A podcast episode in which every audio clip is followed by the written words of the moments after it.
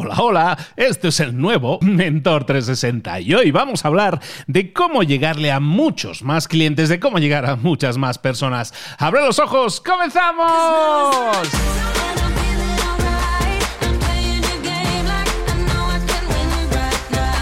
Es Mentor 360, el programa El Espacio, el podcast en el que puedes aprender, en el que puedes desarrollarte en lo personal y en lo profesional. Los mejores mentores del planeta en español están esperando tus dudas, tus consultas, tus preguntas, aquello que no te está dejando avanzar. ¿Tienes una consulta? Déjala en mentor360.vip. Hay un botón bien grande para grabar tu mensaje. Dinos quién eres, desde dónde nos llamas y para qué mentor es tu consulta. Y quizás, quizás mañana mismo tu mentor te esté respondiendo. Deja tu pregunta ahora mismo en mentor 360.vip.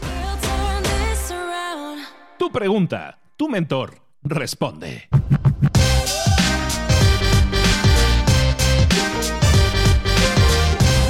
Y nuestra pregunta llega hoy desde Colombia. Hola, soy Luis Cruzco, les hablo desde Colombia, exactamente de Valledupar. Soy ingeniero civil y esta pregunta está dirigida a ti, Luis. Quiero saber cómo puedo impulsar mi pequeña empresa, que la estoy organizando con mi padre, es nueva, él es arquitecto. Quería saber cómo llegar a muchas más personas para que conozcan lo que nosotros les ofrecemos, a través de qué herramientas, para ir creciendo, para llegar a muchos más clientes. Pues muchísimas gracias a Luis desde Colombia que nos llega con esta pregunta en la que nos está hablando un poco de eso, de cómo llegarle a más personas, cómo conseguir más prospectos, más clientes para tu negocio. En su caso, para un despacho de arquitectura. Mira, Luis, eh, si yo te, si me permites, yo te puedo orientar en un par o tres de cosas que a lo mejor tienes que, reflexionar, en las que tienes que estar pensando. La primera es obvia y es el marketing. Tú ahora mismo tendrías que estar haciendo marketing de tu empresa. Pero antes de hacer marketing, antes de decir, bueno, pues vamos a gastar dinero en anuncios en Facebook, antes de hacerlo así un poco a lo loco, yo te diría lo siguiente, ¿por qué no buscamos especializarnos un poco? ¿Por qué no buscamos dentro de lo que es la arquitectura, en vez de decir yo soy arquitecto y sé hacer de todo, ¿por qué no centrarnos en un área concreta. A lo mejor puede ser un área geográfica o puede ser un tipo de diseño. Yo me dedico solo a hacer casas de lujo o me, dedico a hacer casas más económicas para, para presupuestos más limitados. Al final tú vas a escoger aquello que sea tu fortaleza mayor, en aquello en lo que puedes brillar más, pero escoge un área y una vez te hayas centrado en esa área va a ser mucho más fácil conseguir clientes. Aunque parezca contradictorio, el especializarse te ayuda. El atender a menos personas te ayuda porque son personas que te van a reconocer a ti como la persona de referencia en ese nicho de mercado que se llama. Entonces, si tú te especializas en hacer algún tipo de casa concreta, de casa de, lujo, por ejemplo, entonces tú puedes entonces sí enfocarte en hacer marketing para ese, ese nicho de mercado, para ese grupo de personas que buscan casas de lujo, que a lo mejor ya no es una, un marketing que vas a realizar a todo el mundo, que ya te vas a especializar en un área concreta, por ejemplo, en una serie de zonas en tu ciudad en las que sabes eh, que eh, hay ese tipo de casas, se están construyendo ese tipo de casas y tú puedes ser uno de los proveedores de referencia hasta convertirte en el mejor de todos ellos. Entonces estamos hablando, punto uno, de la especialización. Vamos a intentar ser especialistas en algo, no ser genéricos, porque genérico, pues al final, si tú eres un arquitecto sin más, es muy difícil que la gente te reconozca, te recuerde tan fácilmente si tú eres el arquitecto especializado en casas de lujo de determinado perfil. Eso lo primero. Entonces vamos a intentar hacer marketing siempre especializándonos primero y escogiendo después el mercado al que llegar. Después, muy importante, los clientes los puedes conseguir yéndolos a buscar con marketing, evidentemente.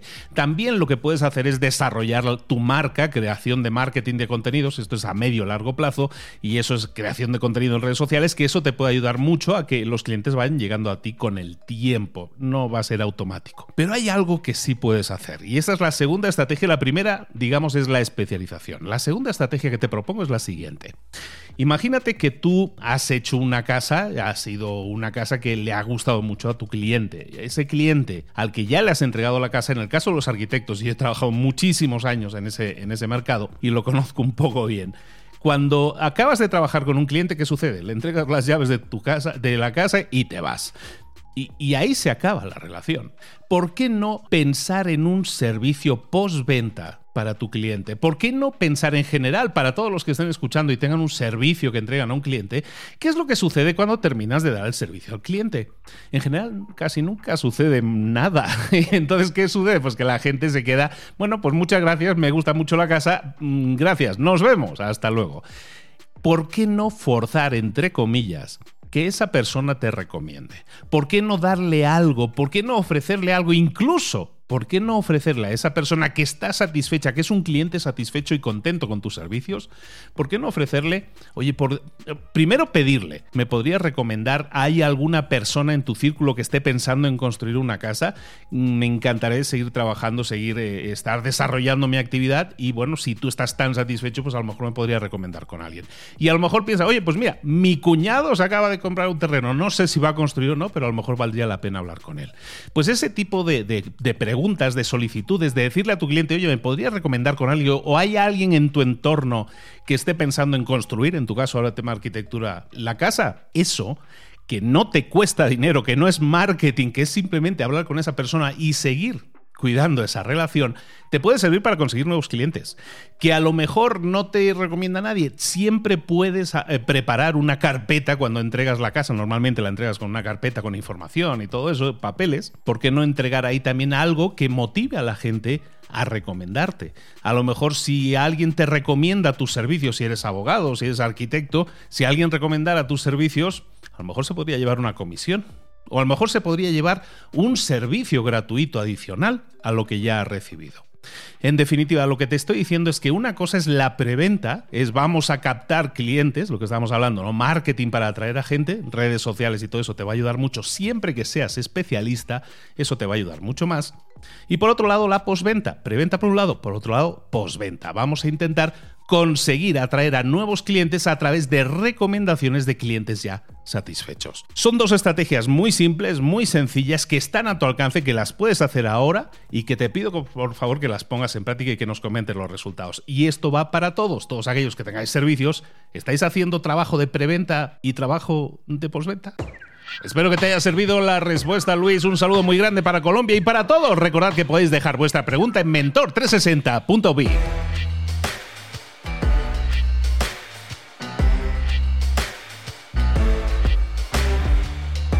Y esto que acabamos de hacer ahora, pues es la nueva estructura. Vamos a tener respuestas a tus preguntas, como lo acabas de ver ahora, en este caso Luis de Colombia, y la respuesta que me ha tocado a mí dar, pero puede ser para cualquiera de los mentores. Ahora sí, cada día te quiero dejar también con una reflexión. Quiero cada día dejarte también con una pregunta sin contestar. Quiero que tú me contestes a la siguiente pregunta. La pregunta que te voy a hacer cada día va a ser una pregunta diferente, pero es una pregunta para que reflexiones. La pregunta que te hago hoy es, ¿tienes opciones o no? Eh, fíjate que parece una pregunta muy obvia, muy sencilla de responder y quizás no lo sea tanto. Quizás a lo mejor estás haciendo cosas en tu vida que te lleven a ser una persona sin opciones. Estás haciendo cosas en piloto automático y no puedes cambiar. No puedes cambiar ni tu camino, ni tu rumbo, ni hacia dónde te diriges, ni tu meta. a lo mejor no tienes meta. Eh, en principio, a lo mejor estás haciendo cosas que no tendrías que estar haciendo si realmente estuvieras buscando alcanzar esa meta.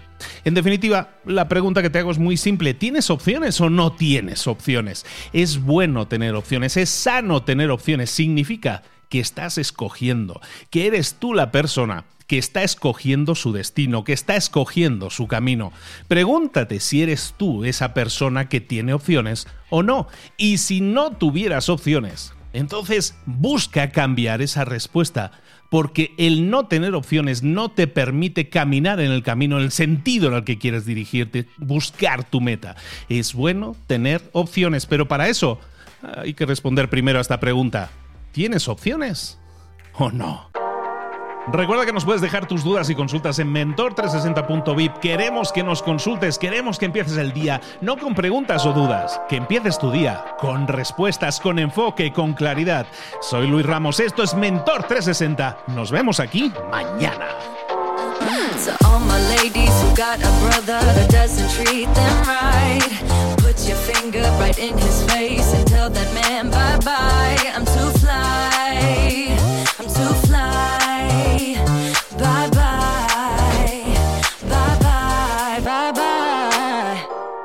Ahora sal ahí fuera y conquista tu día.